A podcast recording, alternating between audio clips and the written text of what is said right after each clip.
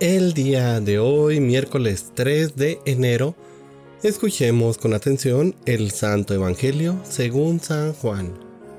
En aquel tiempo, vio Juan el Bautista a Jesús, que venía hacia él, y exclamó, Este es el Cordero de Dios, el que quita el pecado del mundo. Este es aquel de quien yo he dicho, el que viene después de mí, tiene precedencia sobre mí porque ya existía antes que yo. Yo no lo conocía, pero he venido a bautizar con agua para que Él se ha dado a conocer a Israel. Entonces Juan dio este testimonio. Vi al Espíritu descender del cielo en forma de paloma y posarse sobre él. Yo no lo conocía, pero el que me envió a bautizar con agua me dijo, Aquel sobre quien veas que baja y se posa el Espíritu Santo, ese es el que ha de bautizar con el Espíritu Santo. Pues bien, yo lo vi y doy testimonio de que este es el Hijo de Dios. Palabra del Señor.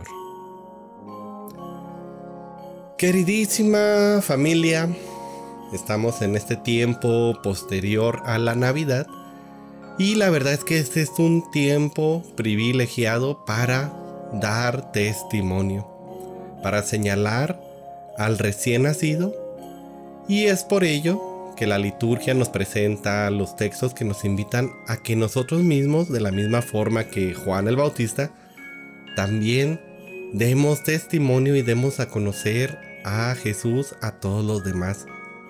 Es tiempo para salir de nuestras penas, de nuestras vergüenzas y manifestarnos abiertamente como lo hizo el Bautista, como verdaderos embajadores del Señor.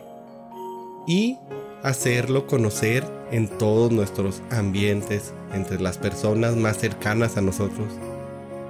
No debemos de tener miedo de hablar de Él en nuestras oficinas, en nuestros centros de trabajo, en nuestro barrio y sobre todo en nuestra propia familia.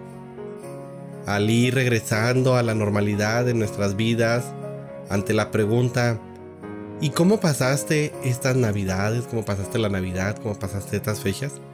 Es un buen momento para retomar el tema de la vida cristiana, de lo hermosas que fueron estas fiestas vividas en el amor y la alegría de Jesús, nuestro Salvador y nuestro Señor.